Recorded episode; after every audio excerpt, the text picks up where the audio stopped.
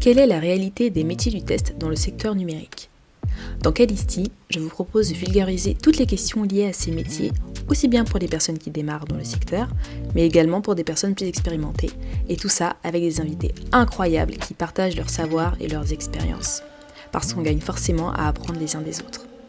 Je m'appelle Nankeda, actuellement test lead dans une entreprise du service numérique, et je vous souhaite une excellente écoute.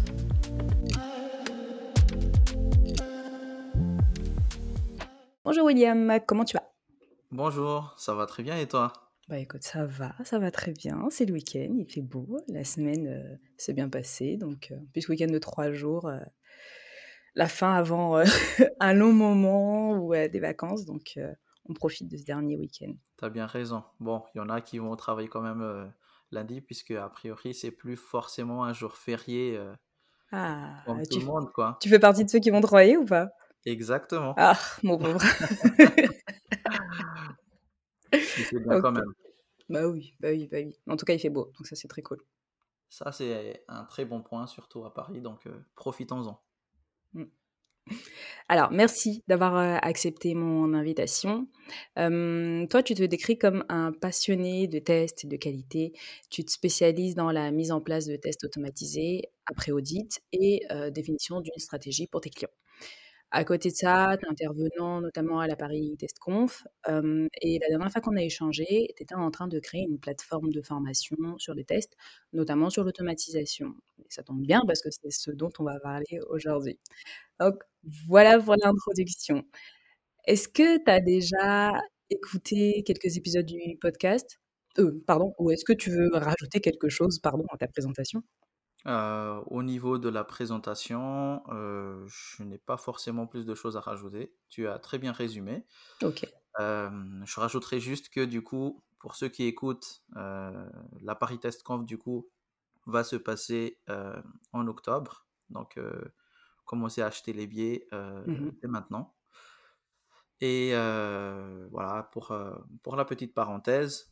Et sinon, au niveau euh, des podcasts, bah en fait, euh, pour être honnête, j'ai pas connu euh, le podcast jusqu'à ce que tu me contactes. Et Mhm. effectivement, ben, j'ai j'ai écouté euh, quelques, quelques épisodes euh, déjà pour, pour prendre connaissance. Et bah, franchement, les sujets sont super passionnants. Ah, bah, merci, c'est sympa.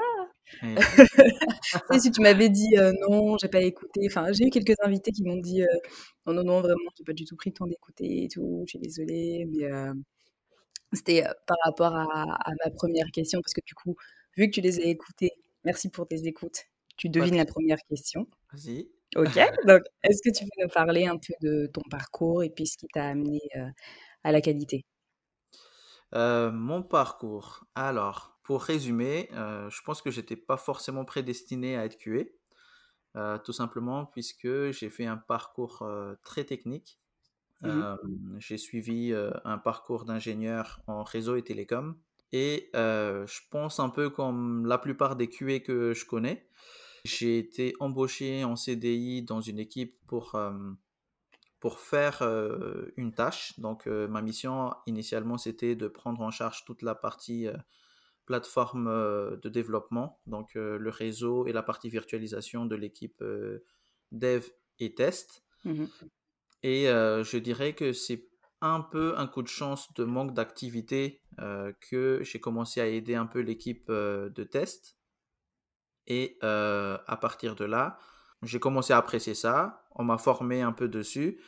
Et puis, ben, je ne suis plus sorti de la qualité à partir de ce moment-là. Ok, Ça, c'était mes débuts. C'était des DV. Et ensuite, qu'est-ce qui s'est passé? Et ensuite, euh, très rapidement, euh, je- j'en ai eu, on va dire, un peu euh, assez de faire les tests à répétition. Euh, globalement, faire la même chose à répétition, essayer de voir que ça ne marche pas ou que ça marche. Et bien évidemment, j'ai commencé à apprendre euh, les tests automatisés. Et quand j'ai commencé à avoir un peu de scénarios qui marchaient, j'en ai parlé euh, du coup euh, à mon manager pour mettre en place tout ça donc dans l'entreprise. Et du coup, j'ai initié la partie test automatisé à ce moment-là. Et depuis, j'ai continué sur ma lancée. J'ai, on va dire, j'ai approfondi mes connaissances. Et ben, jusqu'à ce jour, ben, je suis passé lead QA. et récemment, je suis passé même freelance dans le domaine. Et franchement, je regrette pas. Pourquoi tu regrettes pas? Parce que je découvre plein de choses. Mmh notamment, j'ai eu la chance de, de travailler dans, dans différents domaines. Donc, notamment, j'ai fait la partie télécom. Donc, chez IPC Orange, j'ai fait du coup les tests sur la partie téléphonie. après, j'ai changé d'entreprise. j'ai fait du retail, donc Mmh côté chez Wind, donc un autre type de produit. Après ça, j'ai encore changé d'entreprise. Et cette fois-ci, j'ai fait deux entreprises qui étaient dans le domaine de la fintech, donc notamment October et MangoPay. OK. Et toujours dans le cadre d'un changement d'entreprise, je suis passé dans le nucléaire chez Sideflow, donc un produit dédié aux intervenants sur terrain, on va dire ça, de la maintenance. Aujourd'hui, je fais du produit qui est le pari sportif. Donc, je travaille chez TheBet Mmh pour toute la partie test et qualité logicielle. Et du coup, je pense que si j'étais pas orienté dans la partie QA, j'aurais pas eu l'occasion de, de, voir plusieurs domaines, plusieurs environnements, ce qui m'a beaucoup apporté en termes d'expérience, Mmh. de vision produit, de vision technique. Et j'apprends, enfin, jusqu'à aujourd'hui, je continue d'apprendre. Et c'est, je sais que du coup, côté QA, il n'y a pas de limitation Oui. en termes de domaine. On peut tout tester. c'est, on dit souvent que c'est très répétitif, qu'on va tester la même chose. Mais au final, comme l'environnement, et le produit changent, ben, c'est de nouvelles stratégies, de nouveaux types de tests à faire. Et franchement, enfin, je suis toujours aussi passionné que, qu'à mes débuts, on va dire ça comme ça. Mmh, mmh, mmh. Non, mais tu as raison, c'est ça qui est génial, c'est que quand on, quand on démarre, bon, euh, on se rend pas compte en fait de tout le paysage qu'il y a dans le test et tout ce qu'il est possible d'apprendre et comment c'est possible de grandir dedans. Et puis en fait, plus on avance, et puis on se rend compte qu'en fait, c'est un, truc qui est abyssal. et, euh, et, techniquement, en termes de, euh, en termes de compétences techniques, il y a tellement d'outils, euh, il y a tellement de manières de faire, et comme ça se structure, même si c'est, ce sont des métiers qui existent depuis longtemps, ça se structure seulement depuis les quelques dernières années, quoi. Et, et non, non, ouais, enfin, je comprends complètement ce côté, tu continues à apprendre et tu es content de continuer à apprendre. Exactement. Et de toute façon, enfin, il, enfin, je pense que je vais me répéter un peu dans, pendant le podcast, mais il faut, il faut se former, quoi. Mmh. Si on arrête de se former, on sera vite dépassé, et puis euh, il sera difficile de rebondir en cas de pépin, du Mmh, type mmh, euh, mmh. Covid, euh, du type euh, l'intelligence artificielle. Donc euh, voilà, je pense que ça va être aussi un petit sujet que je, que je vais me répéter euh, sur la partie formation. Non, mais il faut, c'est important, parce que sinon tu restes pas employable, en fait. Exactement. Bon, on va y, on va y venir. Ça marche. Alors, le sujet de notre épisode, c'est comment passer de testeur manuel à testeur automaticien. Euh, donc, tu l'as présenté un petit peu euh, dans ton parcours, tu l'as fait.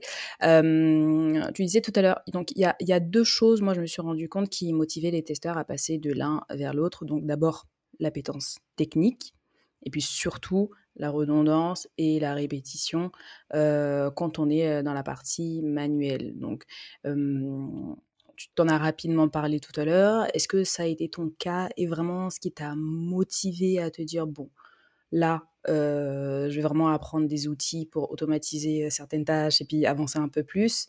Ou euh, vraiment c'était plus la partie appétence technique ou en fait un mélange des deux? Euh, Je dirais que c'est principalement un, un, caractère personnel de base que j'ai. Okay. Euh, si je peux automatiser des choses, euh, même dans ma vie euh, personnelle, je le fais. Du okay, type, enfin, okay. je prends des exemples toutes bêtes, hein, mais les virements automatiques, les prélèvements automatiques. je sais qu'il y a beaucoup de gens qui évitent ça et préfèrent faire, par exemple, les opérations manuellement. Mmh. moi, à partir du moment où je sais que je peux ne pas y penser et que ça se déclenche tout seul, je le mets en place et je fais un check de temps en temps. Ça, déjà, c'est mon quotidien. D'accord. Et coup de bol, en fait, quand, quand je me suis rendu compte qu'il y avait beaucoup de choses que je répétais tous les jours, le, le classique, c'est le login. Oui. je me dis, ben, il y a forcément quelque chose quelque part qui devrait m'aider à ne plus le faire. Et à partir de ce moment-là, ben, j'ai commencé à chercher et j'ai trouvé, je pense que tous les, toutes les personnes qui commencent l'automatisation de tests tombent sur le fameux Selenium Java oui. à base. Et moi aussi, je suis passé par là. Donc, j'ai commencé à apprendre ça. je dirais quand même que j'ai eu un peu plus de chance puisque j'étais dans la partie technique. Donc, j'ai quand même un background technique. même si j'ai fait du réseau et télécom, on a eu des modules sur le développement. Donc, ça, ça a quand même aidé. Je dirais pas que, que je suis parti de zéro. Mmh. Donc, ça a beaucoup aidé. mais forcément, quand on commence, on ne sait pas forcément par où commencer. Euh, on trouve plein de blogs, euh, la moitié fonctionne tout de suite, l'autre moitié ne fonctionne pas tout de suite, ça correspond pas mm, mm. forcément à notre besoin. Et euh, bah, on s'adapte en fait. Et du coup, petit à petit, on apprend de nouvelles techniques, donc notamment comment débugger. On commence à discuter avec les développeurs, ils nous donnent des petites astuces, ils nous aident beaucoup mm-hmm. dans, dans, cette démarche-là. Il faut jamais s'isoler en fait. si ça fait peut-être un, point de conseil que je donne dès maintenant, c'est quand on commence, il ne faut jamais s'isoler en disant je fais mon, petit euh, projet dans mon coin. Il faut euh, être accompagné et pour faire des tests auto, il n'y a personne de, il y a personne d'autre qui est mieux que les développeurs qui sont dedans tous les jours. Donc euh, moi c'est ce que j'ai fait. certes j'ai initié la demande, j'ai commencé à faire des choses de mon côté, je euh, je suis pas venu voir les développeurs en mode euh, tu peux le faire à ma place. C'est voilà, j'ai essayé de faire ça. Comment je peux l'améliorer? Qu'est-ce que que tu conseillerais de faire? Et de fil en aiguille, en fait, ben j'ai ça a marché. Euh, et puis ben ils m'ont accompagné. Et l'objectif aussi de faire ça, c'est que ils sont embarqués dans ce que tu fais. Mmh Donc ils se sentent intégrés, ils ont une main dessus ils vont vouloir t'aider et euh, peut-être même te proposer des bouts de code pour t'aider à bypasser certaines choses. Et en fait, c'est plus, euh, tu ne, tu n'es plus dans la position, je suis QA, euh, je vais tester, je vais faire quelque chose pour t'aider toi, développeur. C'est qu'est-ce qu'on peut construire ensemble, puisque ça, ça va m'aider dans mes tests, mais pour toi aussi, plutôt, on aura des retours pour que tu sois rassuré dans le, voilà, dans, dans, le test, que, enfin, dans le développement que tu as fait. Et donc, la construction de base, pour moi, ça s'est fait comme ça. Et euh, jusqu'à aujourd'hui, je continue à le faire. Hein. Euh, je sais pas que, que, que, je maîtrise tout. Euh, d'ailleurs, je, comme je, je, suis sur différents environnements, bah, récemment, j'ai pris le poste de lead QA, mais sur la partie mobile, ce que je n'ai jamais fait avant. Et en fait, là, je suis accompagné par euh, le lead dev euh, qui m'a beaucoup aidé sur la mise en place, les premières installations, euh, le, comment on appelle ça, le build du, de, de l'APK. Mmh Donc, beaucoup de choses que j'ai jamais fait et que au final, aujourd'hui, ben, je peux dire que j'ai appris plus de choses, que je pourrais le mettre en place par la suite, que j'arrive à prendre ça en main. Et en fait, c'est comme ça. Donc, euh, la démarche de passer automatisation de test doit déjà venir de la personne en disant je veux apprendre l'automatisation de test parce que j'en ai marre de faire du, du test à répétition, mmh parce que ça ira plus vite, parce que ce sera rassurant pour les tests de non-régression, euh, ou juste parce que euh, voilà, je veux apprendre de nouvelles choses. Quelle que soit la raison, en fait, il ne faut jamais le faire seul. il faut être accompagné.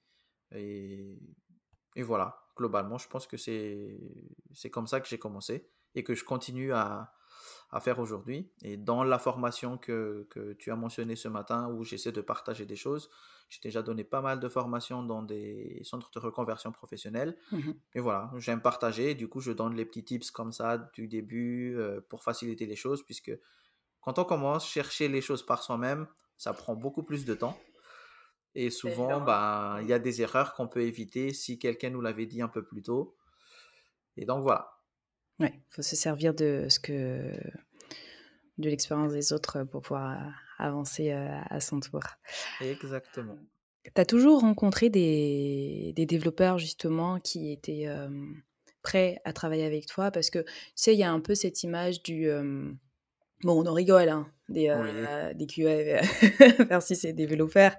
mais bon, j'ai croisé deux, trois développeurs qui étaient vraiment fermés au, à ce côté, ouais, enfin, les QA, ils sont chiants, ils, nous empêchent de, ils nous empêchent de bosser et tout. Donc, toi, dans ta partie, au, final, tu t'es auto-formé. Hein, donc, quand tu allais dans les différentes entreprises où tu étais, différentes personnes que tu contactais, tu as toujours eu des retours positifs?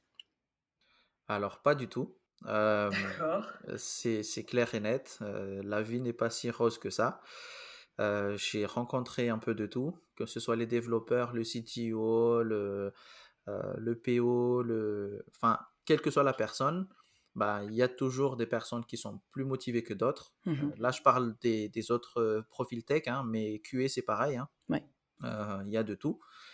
Et je dirais que pour revenir à ces problématiques-là, globalement, les QA sont considérés un peu comme le, le, dernier maillon de la chaîne. Bien sûr. donc, globalement, que ce soit au niveau technique, on va considérer que euh, il n'est pas suffisamment bon techniquement pour aller comprendre que euh, voilà il y a des requêtes API, que euh, on doit faire des tests au niveau de la base de données, etc. Donc il y a mmh beaucoup de de préjugés, on va dire ça simplement au niveau technique, de dire ben il ne sera pas suffisamment bon pour le faire. Et du coup, j'ai même pas envie de perdre mon temps à le former, à lui dire quoi faire, à lui montrer, alors que c'est des choses simples. Et du coup, ça, ça peut créer euh, rapidement des barrières. Et c'est pour ça que je disais tout à l'heure, quand on commence à se former, bah, il faut déjà apporter quelque chose. C'est pas je viens les mains vides, c'est j'ai commencé à faire quelque chose de mon côté, je bute sur quelque chose et tu dis euh, j'ai besoin d'aide sur cette partie-là, etc. Mmh Donc ça, ça montre déjà ta volonté d'apprendre, que tu comprends au moins un minimum de choses et bah, tu peux discuter un peu mieux avec le développeur ou avec le PO. Ça peut être aussi pas techniquement, mais côté fonctionnel. Hein. Un PO qui va dire ouais, mais il ne comprend rien aux règles métiers, au fonctionnement, au produit. Euh, je vois pas qu'est-ce qu'il apporte de plus par rapport au test que je fais. Mmh ou je sais pas trop, il répète juste ce que, ce que j'ai déjà fait. Il a, il a pas fait plus que ça, quoi. Et donc, cette partie-là, euh, on est toujours dans cette démarche un peu, enfin, je, n'aime pas trop le, terme, mais euh, en mode, euh, je dois prouver ce que je vaux. Mais malheureusement, c'est le cas. Aujourd'hui, comme tu l'as mentionné au début, il y a très peu de, de, centres de formation ou plutôt d'universités qui sont vraiment dédiés, par exemple, aux tests logiciels. Ouais. Donc, par rapport à ça, la plupart des QA sont des reconversions professionnelles ou euh, comme moi, ils sont tombés dedans par hasard euh, et euh, bah, on apprend un peu sur le tas. C'est ça. ce qui veut dire que bah, la plupart du temps, on considère qu'on n'a pas de méthode, qu'on n'a pas de maîtrise, que n'importe qui peut faire le métier de QA, etc. Et tout ça, en fait, si vous commencez dans la QA, prenez conscience que vous allez vous prendre ça dans la gueule euh, sur euh, oui, mais je ne sais pas qu'est-ce qu'il fait de sa journée, euh, je ne sais pas qu'est-ce qu'il apporte en plus, il n'est pas super bon techniquement. Et ben, à vous de casser ces préjugés. Mmh, mmh, mmh, Pour ça, ben, il faut y aller, quoi. Il faut bosser, il faut se former, il faut leur demander et créer une cohésion, puisque dans la qualité, ben, l'un l'une des choses que vous devez faire aussi, c'est euh, bah, être un peu le maillon central pour rallier euh, le côté technique dev et le côté euh, fonctionnalité PO. Et vous devez mélanger les deux dans vos tests. Donc, ce qui veut dire que vous, êtes, vous devez être bon sur les deux. Ouais, être un, un bon technico-fonctionnel. Mais c'est c'est dur, hein? Ah, c'est compliqué. Mais c'est une mentalité de base. Hein. Même les QA, en fait, c'est ça aussi que j'ai remarqué.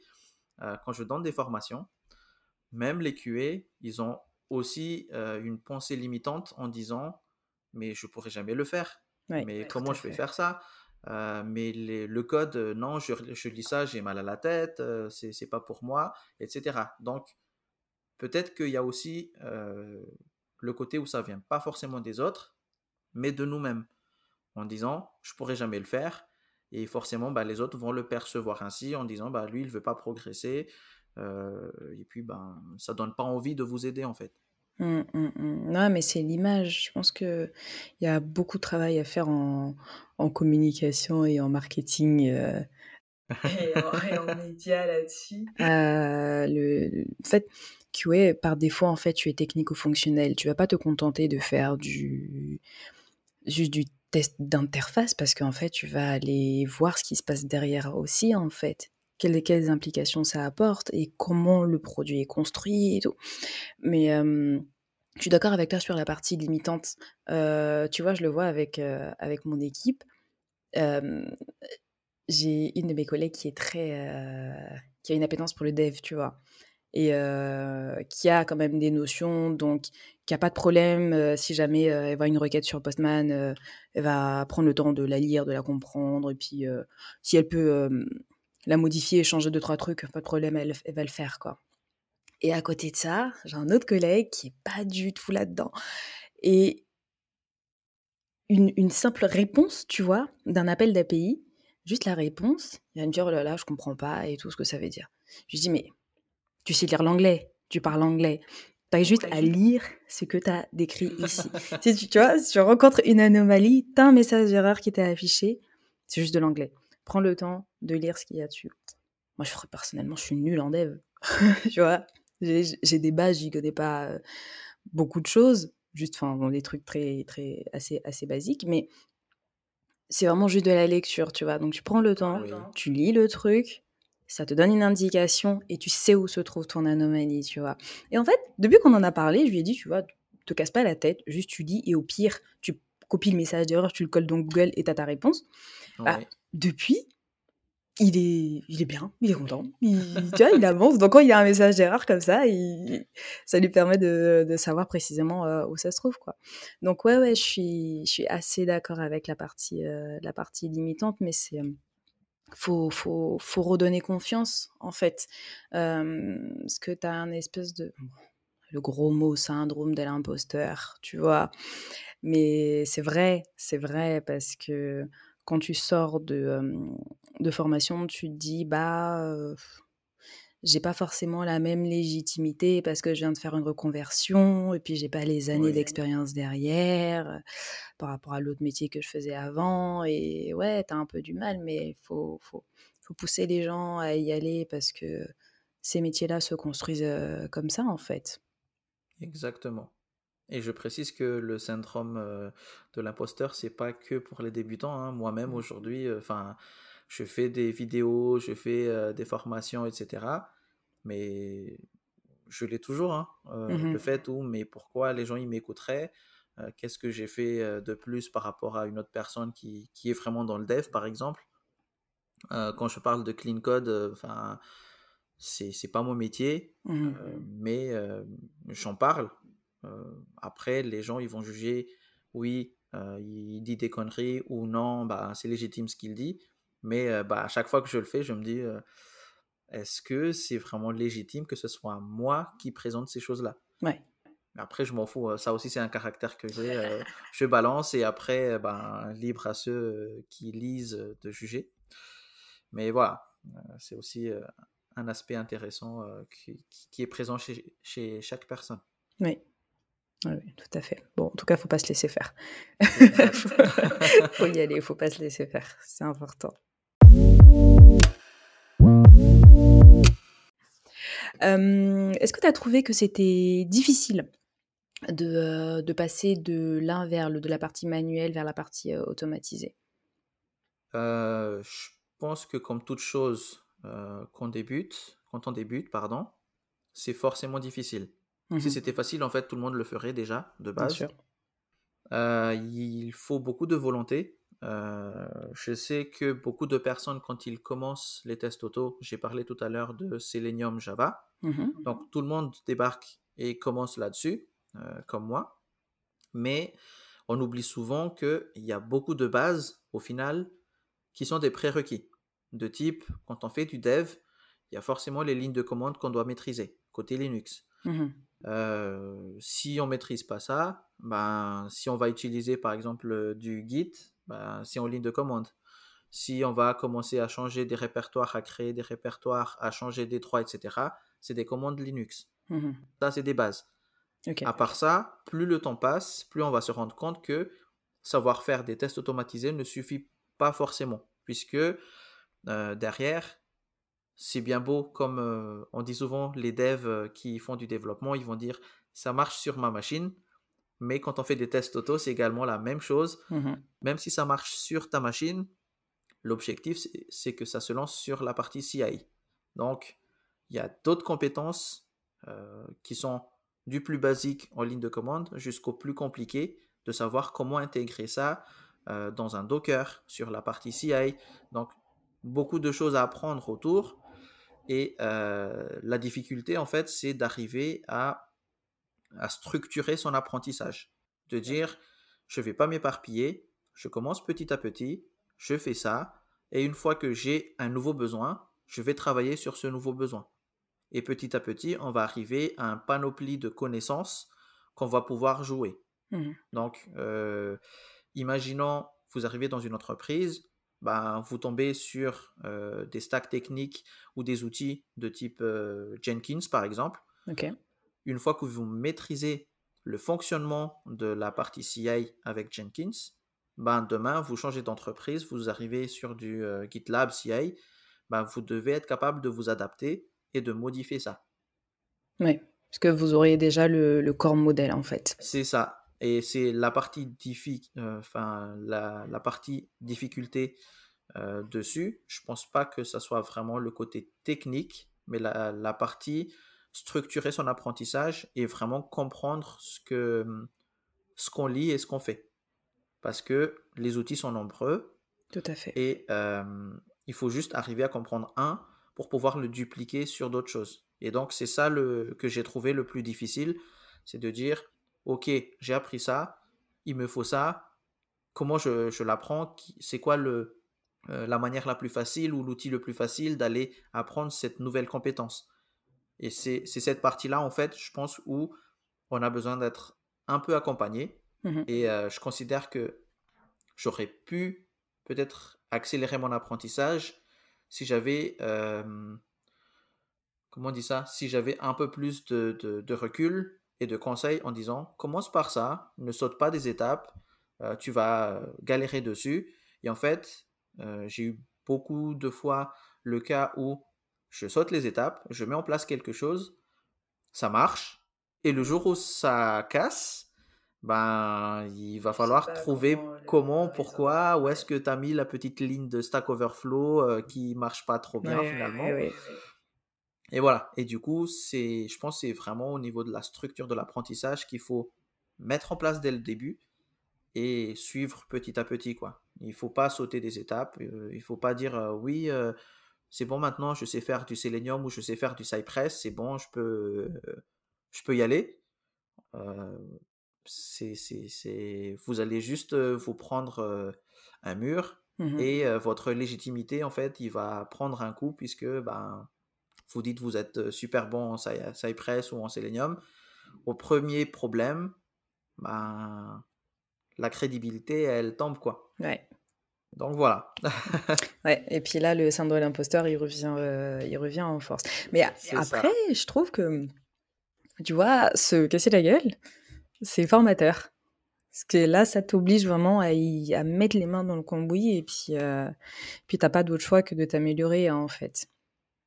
Je suis d'accord, euh, en partie, on va dire, euh, puisque c'est vrai, c'est formateur, mais il faut prendre en considération qu'il y a des personnes qui, je dirais, ont plus de, de, de, pas de problème, mais de, de limitation psychologique Mmh où au moindre remarque, par exemple, ou au moindre échec, bah, ils auront du mal à, à rebondir.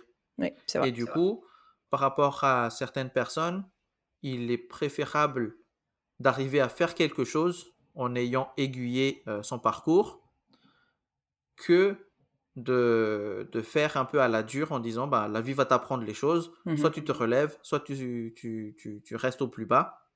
Et en fait, dans ces deux parties-là, euh, au niveau de la formation, je dirais que c'est toujours mieux psychologiquement de se dire ok j'ai ré- j'ai réussi à faire quelque chose que j'ai tenté de faire une première euh, expérience en automatisation de test, ça n'a pas marché, euh, ben, on m'a craché dessus parce que je suis nul et tout ça. Mmh Euh, je pense que la personne ne voudra plus réessayer les tests auto.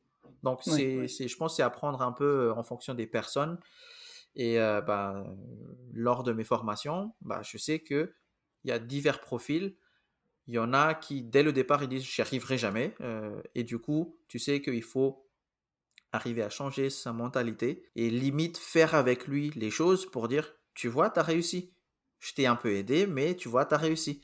Et d'autres, bah, ils disent euh, bah non, dis-moi juste ce qu'il faut faire et je veux me débrouiller tout seul. Mmh Et, euh, et c'est en fonction des personnes, mais euh, l'essentiel, c'est de donner l'envie d'apprendre et de continuer en fait dedans. Donc, apprendre en fonction des personnes.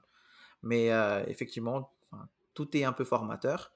Mais est-ce que la personne se relève ou pas derrière? Après, ça, c'est le caractère un peu de chacun, je pense. Mmh mh, tout à fait.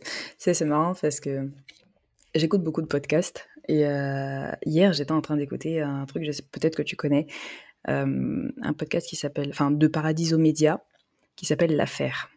Ils te font des petites, scénettes, heu, des petits, heu, 5 ou 6 épisodes, par saison, en gros. D'accord. Et heu, là, la saison là que j'étais en train d'écouter s'appelle, heu, «Tueur de DRH». Donc Ah, déjà ça te met le le ça te sujet. met de l'ambiance. Tu vas comprendre où je veux en venir. Et hem, je vais pas spoiler pour les personnes qui veulent aller écouter, mais dès le départ, on te on on te le dit, tu as un mec qui est passé par des entreprises, par des personnes qui ont pas forcément été tendres, qui ont pas forcément réussi à s'adapter à sa manière de comprendre les choses et en fait, ça l'a amené à aller tuer des gens, tu vois? Donc ça allait très, Ah, très loin. Ouais, ouais, ouais. Donc écoute, franchement, c'est très sympa comme, heu, comme truc. C'est très triste, mais c'est très sympa, hem, comme histoire, la manière dont c'est raconté et tout. Mais heu, tout ça pour dire que ce que tu dis par rapport à la manière d'apprendre des gens, hem, f oui, effectivement, faudrait pas que que les personnes qui décident de se lancer dans l'automatisation se braquent, parce qu'il y aura, ils seront ils ils auront été confrontés, en fait, à une difficulté qu'on n'aura pas forcément pris le temps de leur expliquer et du coup, ils vont rejeter le truc en disant: «Bah non, en fait, c'est pas fait pour moi, c'est bon, quoi». Mmh mh. et ça arrive, je pense, très souvent. Ouais, bon, comme mon exemple était peut-être un peu extrême, mais d'accord. Alors tu parlais de Selenium tout à l'heure. Alors avant d'arriver à Selenium, toi, qu'est-ce que tu as utilisé comme, hem, plateforme pour pouvoir, heu, t'initier et puis, heu, apprendre au fur et à mesure?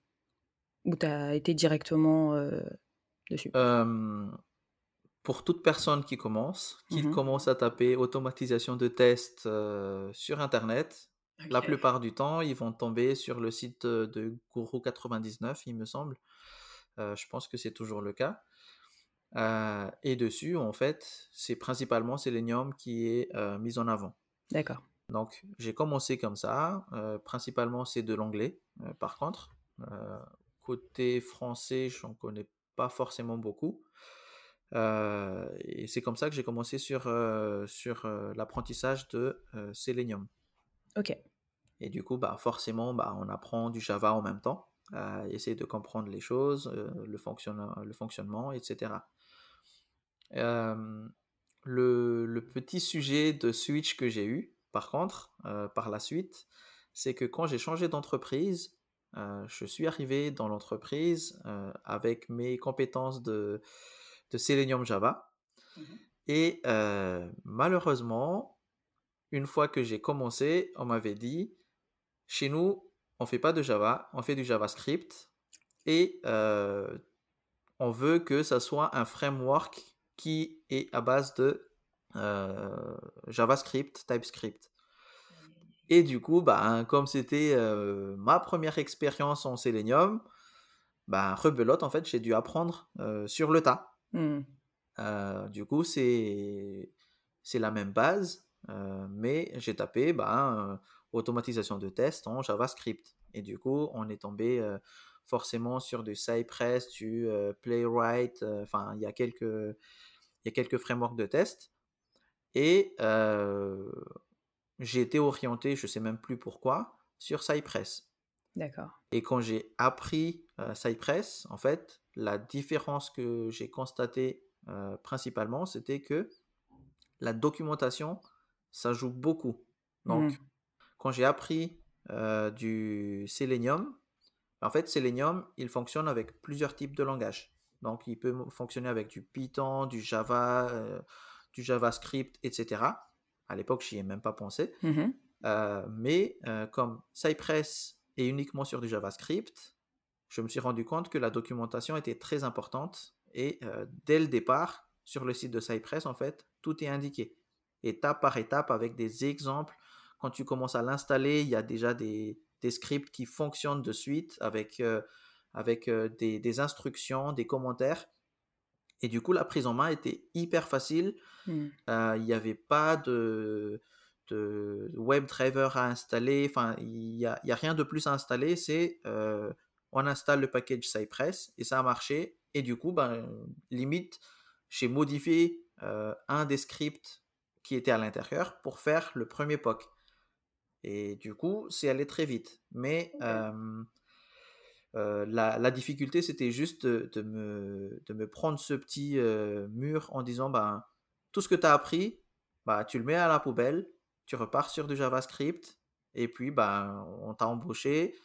maintenant, débrouille-toi un peu là-dessus. Mais c'est très formateur. Hein, comme tu le disais tout à l'heure, tu te prends un peu. c'est pas l'échec dans ce sens-là, mais il faut reprendre les bases, quoi. Mmh, mmh, mmh.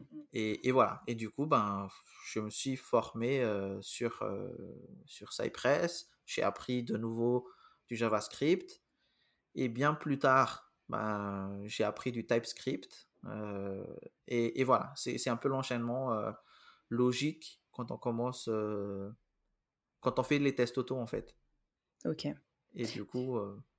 Donc, si je, si je reprends, en gros, le site de Guru 99, ça va, il va sortir dans les premiers résultats de recherche si on tape automatisation. Euh, et ensuite, de là, on, on, a des idées vers quoi aller, vers quel framework. Il y en a beaucoup sur Selenium. Donc, si on a une appétence particulière pour Selenium ou si on a envie de commencer par là, on continue là-dessus. Et euh, surtout, surtout, bah, en fait, comme en dev, on va lire la documentation de l'outil sur lequel on est. Exactement. Il faut juste faire attention. Euh, je, prends un peu partie de Cypress. Euh, désolé euh, pour ceux qui sont sur Selenium. Mais globalement, l'une des difficultés que j'ai vues quand j'ai fait du Selenium, c'était que les solutions qui étaient proposées, par exemple, on a un problème, les solutions qui sont proposées ne sont pas toujours adaptées du coup à la combinaison qu'on a. C'est-à-dire, si on est sur, comme moi à l'époque du Java avec du Selenium, j'ai un problème, je vais mmh chercher l'erreur sur Internet comme, comme tout le monde, mmh et en fait, je vais trouver des solutions. Mais les solutions, par exemple, ils seront euh, pour Python. Ou ah euh, pour autre chose. Et du coup, il va falloir comprendre ce, ce, point-là, l'adapter et essayer de, de, le faire fonctionner. Mmh euh, ce que j'ai jamais eu aujourd'hui avec Cypress, puisque ben, s'il y a un problème, soit c'est dans la documentation, soit c'est d'autres personnes qui répondent, mais c'est forcément dans le même langage de programmation, c'est forcément euh, en lien avec le, le, problème. Et euh, franchement, ça joue beaucoup pour pas perdre du temps. Et, euh, et, voilà. Donc moi, si on me demande perso sur quoi il faut commencer, je dirais Cypress, Cypress par défaut. c'est clé en main en fait. Et, et voilà. Mais je n'ai rien contre ceux qui continuent sur euh, Selenium ou sur euh, Playwright ou d'autres d'autres frameworks. Hein. Je suis ouvert. Je suis même passé sur Appium maintenant, donc il ah. n'y a pas de limitation. Bah, écoute, en tout cas, Cypress, très bien. Bah écoute, j'irai peut-être contacter Cypress pour qu'il sponsorise cet épisode. C'est jouable, hein D'accord. OK, bon, bah, très bien pour la pour la météo d'eau et puis après, en fait, bah, c'est vrai que internet est une, une invention qui est incroyable, Il faut savoir chercher, mais c'est vrai qu'on trouve quand même beaucoup de beaucoup de réponses, mine de rien, en ligne, quoi. alors, du coup, ma question suivante, c'était quel outil tu as choisi? Mais du coup, on vient d'en parler. alors, j'ai une question sur l'intelligence, artificielle. Euh, donc en ce moment, tu sais, euh, on en parle beaucoup, on parle même que de ça. Ça commence à être un peu épuisant. Hum, moi, j'ai un peu l'impression qu'il y a une, une espèce de fusion qui va s'opérer dans le futur entre le test manuel et le test automatisé, euh, notamment grâce à tous ces outils d'IA qui ont le pouvoir de rédiger des scripts et en fait de une partie des, automaticiens auraient une partie de leur travail en fait complètement prémâché, tu vois. Donc peut-être qu'à l'avenir, ce sera plus nécessaire d'avoir des compétences en développement, mais juste avoir quelques notions basiques suffiront. Donc je voulais savoir ce que tu en pensais et à ton avis comment ça va évoluer dans les, dans les cinq années à venir? je vais tourner un peu autrement la question. Ouais la partie IA, on est d'accord que ça reste un produit, un, logiciel. Mmh Et du coup, si je tourne autrement la question, qui est-ce qui va valider euh, ces produits-là? On ne perd pas notre boulot. On est d'accord Non, bien sûr que non. Donc euh, déjà, une petite parenthèse là-dessus, pour les gens qui s'inquiètent de leur travail, côté test, côté QA, tant qu'il y aura des produits sur le marché, mmh il y aura toujours du boulot pour vous. Donc, ne euh, vous inquiétez pas là-dessus. Après, il faut se former, hein, ça c'est autre chose. Euh, pour revenir à la partie purement euh, IA, certes, ça, ça, peut inquiéter, mais je pense que ça devrait juste inquiéter les personnes qui veulent pas progresser ou évoluer. Mmh moi-même, aujourd'hui, je l'utilise donc que ce soit du chat GPT ou les autres outils, ça facilite les choses. S'il y a un outil qui me permet d'avancer dans mon travail, si un travail de 3 heures peut être réduit à une heure, bah, je le fais. La seule différence, c'est que même si c'est facile et que ça semble être super, etc., il faut quand même rester assez compétent pour faire la part des choses. Euh, l'exemple que j'avais euh, publié sur, euh, sur LinkedIn la dernière fois, c'était si vous allez taper par exemple aujourd'hui sur ChatGPT une demande de, script ou de, de, structure de Cypress, mais en fait, il n'est pas à jour. Donc, il n'y aura pas les mêmes dossiers, il n'y aura pas la même configuration, et ça veut dire que vous allez potentiellement reprendre un projet qui date d'il y a deux ans en termes de structure, et une fois que vous allez l'implémenter, CPRES va vous demander de mettre un niveau, etc. Et euh, ben, voilà, ça demandera du travail potentiellement supplémentaire. Donc il faut arriver à faire la distinction entre je vais me baser uniquement sur l'IA pour faire mon travail et je vais me baser sur l'IA pour me proposer, euh, même, euh, on revient à la formation, mais même si on veut, on veut demander propose-moi un parcours de formation pour euh, être automaticien, euh, il va vous le proposer. Donc commencez par ça, ça, ça, et vous allez juste l'utiliser. Mais, mais voilà, moi, mon, avis là-dessus, c'est, quels que soient les outils, ben, c'est comme toute chose. Hein, quand on a créé les ascenseurs, personne ne voulait y monter parce que c'est dangereux, parce que tout ça. Mais au final, c'est un outil comme un autre. Donc, il faut juste l'exploiter à fond, mmh mais faire la part des choses. Ok. Voilà, ça c'est mon avis. D'accord. Bon, bah écoute, ça répond, ça répond bien à ma question. je, suis, je suis plutôt d'accord avec toi. Ça sert à rien de, d'être contre les avancées technologiques. De toute façon, euh, on n'a pas le choix. Comme disait Michel Sebon, euh, qu'est-ce que tu veux faire? C'est comme ça. C'est, c'est, l'avancée naturelle des choses.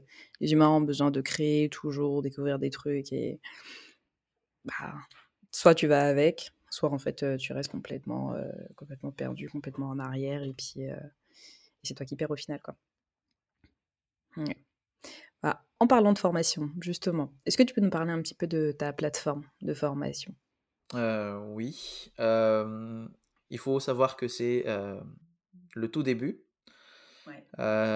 initialement, en fait, j'ai voulu faire que des workshops. je me suis rendu compte que déjà, je dispose pas suffisamment de temps entre, entre ma famille, mon job principal, le coaching. je me suis dit, bon, bah, ça demandera beaucoup de temps à mettre en place, mmh mais une fois que c'est fait, ce qui est fait n'est plus à faire. Du coup, je me suis dit, tiens, je vais me lancer là-dessus. Et comme toute chose, je pense que toi, tu t'es lancé dans le podcast, tu as dû apprendre à parler, à faire tes scripts, etc. Et en fait, c'est la même chose pour moi. Donc, quand je dis je continue à me former, je continue à me former même pour faire les formations. Ok. là, c'est au tout début. donc, j'ai commencé à faire mes premiers cours et je continue en fait à faire les enregistrements vidéo principalement pour alimenter les cours. Et l'idée, c'est orienter automatisation de tests, mais comme je le, je le disais tout à l'heure, ça va vraiment commencer par les bases. Donc je vais diffuser des cours en partant limite de zéro. Donc comme si c'était une personne tellement novice qui n'a jamais touché à Internet. Enfin, c'est un peu exagéré, mais je pars de là et tous mes cours, en fait, ils vont être vraiment structurés un peu en mode débutant. Et le prochain cours qui sortira, principalement, ça va être sur les sélecteurs web. Donc, j'avais lancé un petit sondage sur Internet en disant ben, par où on devrait commencer sur les tests, tests auto. Et bah, c'est ressorti en premier, les sélecteurs web. D'accord. Et du coup, je pars là-dessus. Donc, bah, n'hésitez pas à regarder. Ça devrait sortir prochainement. Je ne sais pas quand exactement. Bon, bah, tu, me, tu me feras signe.